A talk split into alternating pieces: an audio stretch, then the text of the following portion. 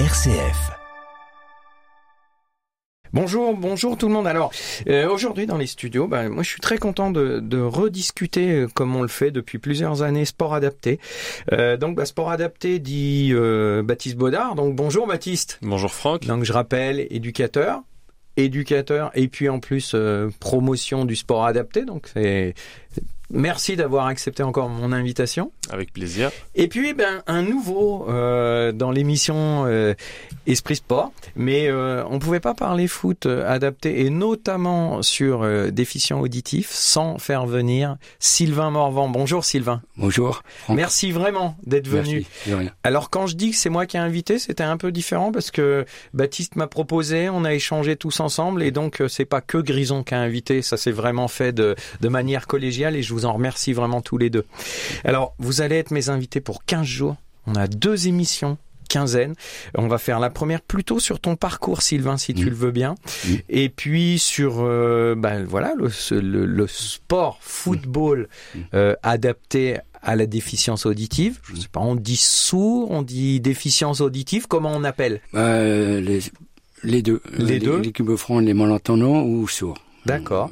Donc parce que je, les mots ont un sens, il faut utiliser les bons. Donc c'est important.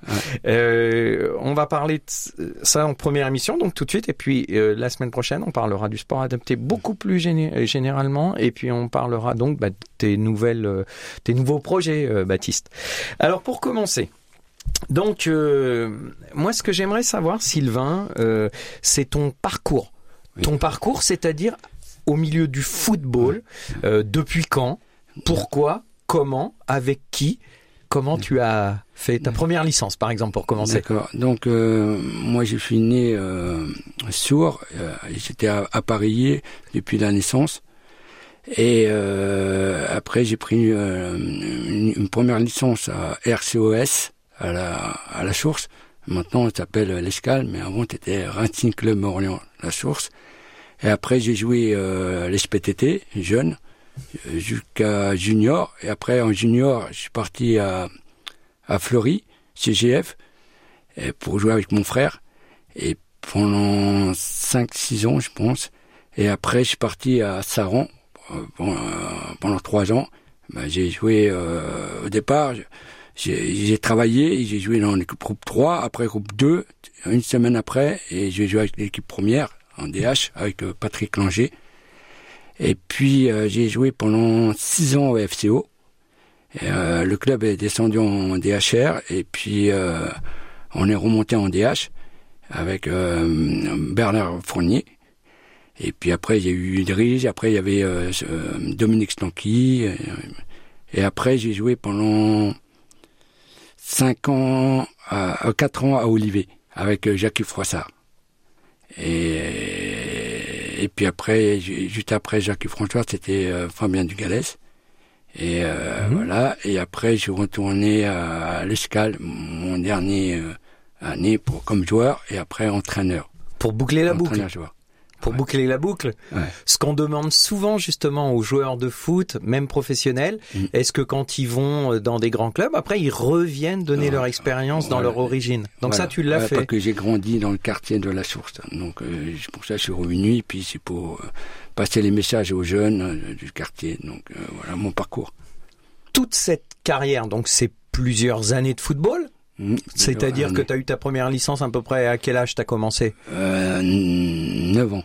Jusqu'à Ben, jusqu'à euh, 37, après j'étais entraîneur-joueur, Ouais, après ouais. j'ai arrêté, après j'ai repris, donc euh, voilà. Et tout ce parcours, Mm. ce qui est intéressant, c'est que, parce qu'on va parler handicap, Ouais. tu l'as fait au milieu d'autres joueurs et d'entraîneurs Mm. qui n'avaient pas le handicap de la surdité.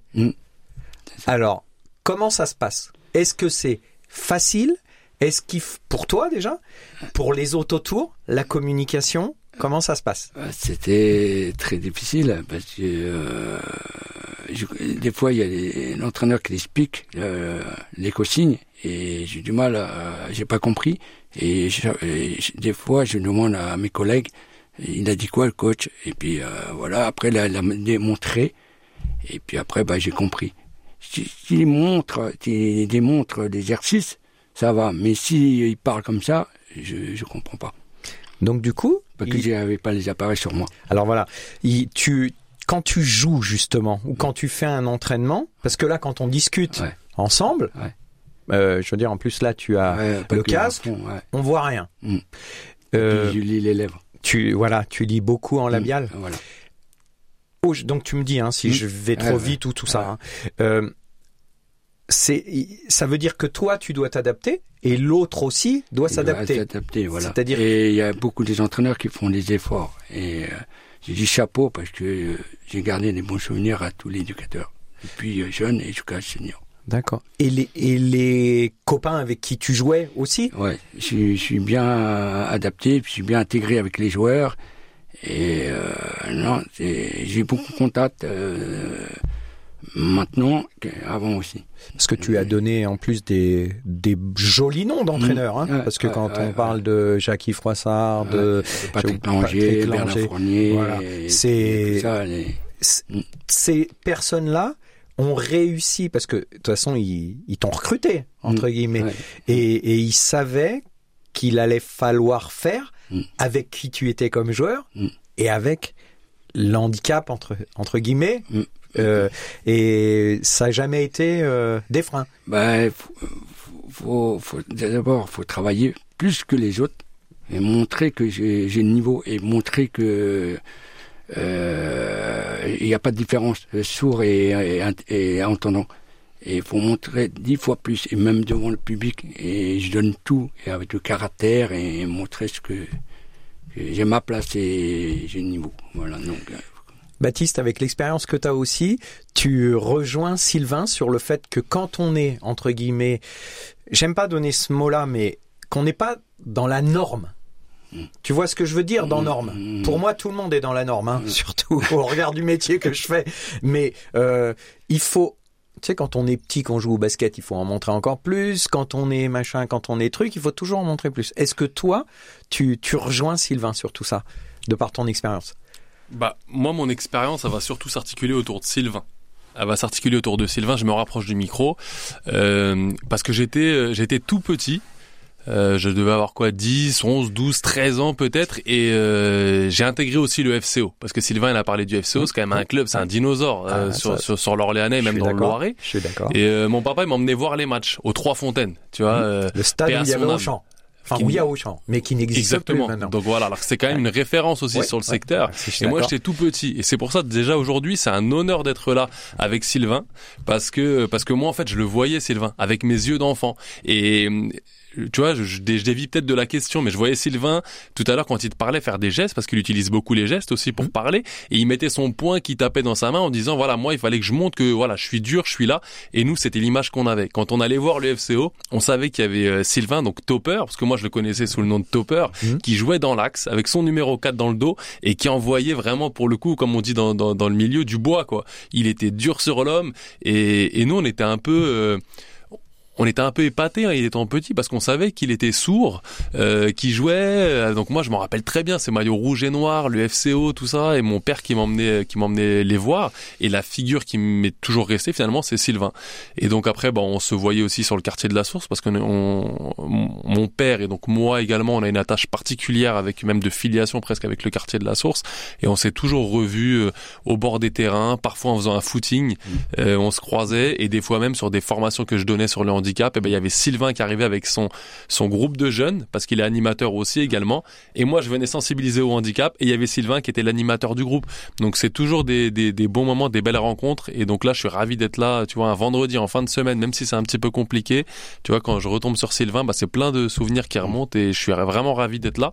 Donc je sais pas si j'ai répondu à ta question en termes de résilience, mais en tout cas l'image que Sylvain pouvait projeter euh, Topper, voilà, cette image de, de mordre dedans. Peut-être que j'ai pas euh, tous les attributs que vous vous avez, mais je vais vous en donner un peu en échange. Donc moi voilà, c'est un petit peu le, les anecdotes et les souvenirs qui me remontent plus de ouais, 20, 25 ans après quoi. Est-ce que euh, tu as connu d'autres expériences justement d'autres personnes avec toi sur euh, qui avaient qui ont en tout cas le même handicap qui voulaient jouer au foot aussi et bon qui n'avaient pas forcément les capacités footballistiques que tu as mais qui se sont accrochés ou au contraire qui ont dit non, ça sera trop dur pour moi de jouer avec des gens qui n'ont pas le, le handicap euh, Je connais beaucoup de joueurs et euh, le, gros sourcil, ils, ils pensent qu'ils n'ont pas de niveau tout. Mais non, il faut montrer, euh, il faut travailler et puis montrer qu'il y a une vision de niveau. Et il faut pas, euh, euh, ouais, le coach, il compte pas sur moi, euh, il baisse les bras, ou il va voir ailleurs, ou soit il joue avec, avec une équipe des sourds. Et c'est dommage parce qu'il y a, y a beaucoup de joueurs, ils, ont la capacité de jouer avec, avec les entendants et ils jouent à un bon niveau. Et, donc, et puis j'ai connu des pas mal des joueurs qui ont joué à un super niveau, ils ont joué en national euh, 3. Euh, à l'époque, j'ai joué en, équipe de France, j'ai joué en D3, D4. Donc, euh, non, il y en a très peu, mais il faut l'invertissement, il faut montrer euh, avec l'envie de réussir. Il ne faut pas baisser les bras. et puis, il y a certains joueurs qui ont du mal à intégrer avec les entendants, et d'autres, ils ont réussi.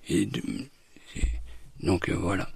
Toi, tu t'es on va parler après hein, mm. de l'équipe de France et ton parcours justement mm. avec euh, avec les, les, malentendants. Mais c'est tu te battais pour jouer avec euh, les entendants. Je me battais pour gagner ma place. Je me battais pour. Euh, j'aime pas que l'attaquant passe et j'arrête tous les les ballons. Et voilà, je, je suis dur sur l'homme mm. et et si quelqu'un passe, pour moi c'est une défaite. Et après, c'est, après, on va dire que c'est ma faute. Donc, euh, j'étais 100% rigoureux et je lâche rien du début jusqu'à la fin. Et le match n'est jamais terminé, c'est à 95 minutes. Du début jusqu'à la fin, faut, voilà. C'est une valeur importante, qu'on soit entendant ou pas entendant. Hein. Euh, mmh, donc, euh, mais par mmh. contre, et, et j'aime bien avoir les objectifs et euh, gagner soit la Coupe de Loire et que la Coupe du Centre, soit avec l'équipe de France être champion d'Europe. J'étais vice-champion olympique et j'ai fait un, un, bon parcours riche. Et, alors si on en vient justement là-dessus sur l'équipe de France euh, malentendante, mmh. du coup tu as eu des sélections, toi? Ouais, J'ai commencé en 96 et avant ça, euh, il y a beaucoup de jeunes, euh, les joueurs, les, sourds, ils sont venus me voir. Pourquoi tu joues pas avec euh, les sourds d'Orléans? Ben, Moi, je connaissais pas et, je savais pas que ça existe l'équipe de France des sourds. Alors, ah on m'a dit de venir, bon, faire un essai. J'ai joué contre une équipe parisienne, une équipe étoile, c'est un club. Et c'était très bien passé, j'ai fait mon match. Et puis après, bah, bouche à l'oreille, quelqu'un a, a dit à la, fédé à la, fédération, et ouais, il y a un très bon joueur en Lyon. Et, puis après, bah, une semaine après, j'ai reçu une lettre, une convocation pour un stage. Et puis après, c'est parti. De 96 jusqu'à 2011. Tu as... Euh... J'ai joué pendant 15 ans. 15 ans Combien de sélections? Euh, et on, on, me dit 100, mais non, il qu'il y a très peu de matchs, hmm. mais je dis dans les 60 par D'accord. Voilà. Avec le maillot bleu, le coq, le coq hmm. Et des voyages? Et En 99, bah, j'ai perdu la finale à la Championnat d'Europe en, en Norvège. Et juste avant, en 97, aux Olympiques, j'ai perdu la finale contre la Turquie. 99, euh, vice-champion d'Europe en Norvège. 2001 à Rome, un Jeux Olympiques, j'ai fini septième. Euh, de, 2003, euh, on a fini troisième. On a perdu en demi-finale contre les Allemands. En 2005, on n'a pas pu aller en Australie euh, financièrement, tout ça. On n'a pas pu voyager. Et en 2007, on a été champion d'Europe au Portugal. En 2008, ils ont créé la Coupe du Monde et on a perdu la, la, la demi-finale, on a fini troisième. Et en 2009, aux Jeux Olympiques, c'était à Taïwan. C'est un très bon souvenir, très bien organisé. Et on a perdu la demi-finale et on a perdu la troisième, quatrième place contre les Allemands. Et après, en 2011, euh, on a fini, je crois, un mauvais classement, 11e par là. Ouais. Et après, j'ai arrêté. Euh, Mais du coup, tu as tous les maillots, toutes les médailles, les coupes, tout ça. Tu as un vrai musée chez toi parce que ça représente euh, des choses. Plein, plein, de souvenirs sur tout ça en tant que joueur. Mm. Ensuite. Et après, euh, j'étais entraîneur en 2020. On m'a proposé un poste de l'équipe de France des Sourds et il pensait à moi tout. Et puis j'ai accepté, mais je pars pas tout seul. Je, suis venu avec euh, Damien Boujon. Mhm. Et lui, il a travaillé au comité d'antisport de Loiret, région, et il a travaillé un peu à la Fédé. Je connais très bien. Et euh, pas que ses parents sont sourds. Et il connaît bien le, le langue de signe, il connaît bien la culture, donc euh, le monde des sourds. Et donc j'ai appelé, on a travaillé ensemble, et on a construit un groupe avec les joueurs parce qu'il y avait le Covid à tout, et c'était compliqué, on pouvait pas faire les matchs amicaux, on a fait des stages avec le masque, c'était compliqué. Et après, après le Covid, on a fait un match de qualification, on a joué contre la République tchèque, on a gagné, et après, bah, on est, euh, une poule de trois équipes, et il fallait gagner au moins un match, et on a gagné contre la République tchèque, après on a joué contre la Turquie pour, pour le dernier match de la poule, et on a perdu trois jours, mais il y avait pas mal d'absents parce qu'il y avait le Covid, le, euh, la naissance de enfants, euh, son mmh. fils, euh, et puis il y avait des problèmes de papier, euh, c'était compliqué avec le mmh. Covid, hein, mmh. tout ça. Et, mais ça fait l'expérience parce qu'il y a les joueurs qui n'ont jamais connu dans le passé. Il y a pas mal de joueurs jeunes, c'est première sélection, donc il manque l'expérience, tout. Et après, on l'a grandi ensemble et après euh, des stages, tout, et après, euh, juste avant de partir aux Jeux Olympiques, euh, au Brésil, en 2022, j'ai dit aux gars, on va partir au Brésil avec la valise, mais on va ramener la médaille à Paris. Et on l'a, on l'a fait. Et on, on pensait pas, on l'a fait match par match. Et c'était dur parce que match poule, on a joué premier match contre l'Égypte, on a fait un partout. On menait un zéro. Après, c'est un but euh, erreur individuel, mais ça arrive. C'est Après, deuxième match, on a joué contre Ukraine. On menait 2-0. C'est la meilleure équipe du monde. Et ça fait quatre fois consécutifs. Ils ont été deux fois finalistes et deux fois ils ont gagné. On menait 2-0. Et après, j'ai fait des changements. Et l'adversaire, ils ont remonté le score. Gagné 3-2 contre nous. Et après, contre l'Argentine, il fallait gagner. Si on fait match nul, on, on va pas aller en quart de finale. Et on a gagné 1-0 à 5 minutes de la fin du match, un penalty. Après, contre Corée, il fallait marquer plus de 7 buts. Et on l'a fait, on a gagné au moins 11-0. Et après, quart de finale, on a joué contre l'Iran, c'était très une belle équipe. Et on a gagné euh, 2-1 en prolongation. Après, contre les Allemands en demi-finale, on a gagné 3-2. Et après, la finale, on perd 1-0 contre l'Ukraine. Ukraine. Mais, euh, non, c'est beau et belle expérience. Et on a bien vécu avec les joueurs, et un bon partage. Il y avait une super ambiance, et, euh, soit dirigeants, soit les joueurs. Donc, euh, Merci Sylvain pour ces, ces précisions on est déjà dans la dernière minute. On va mm. parler sur la deuxième émission de plein de choses.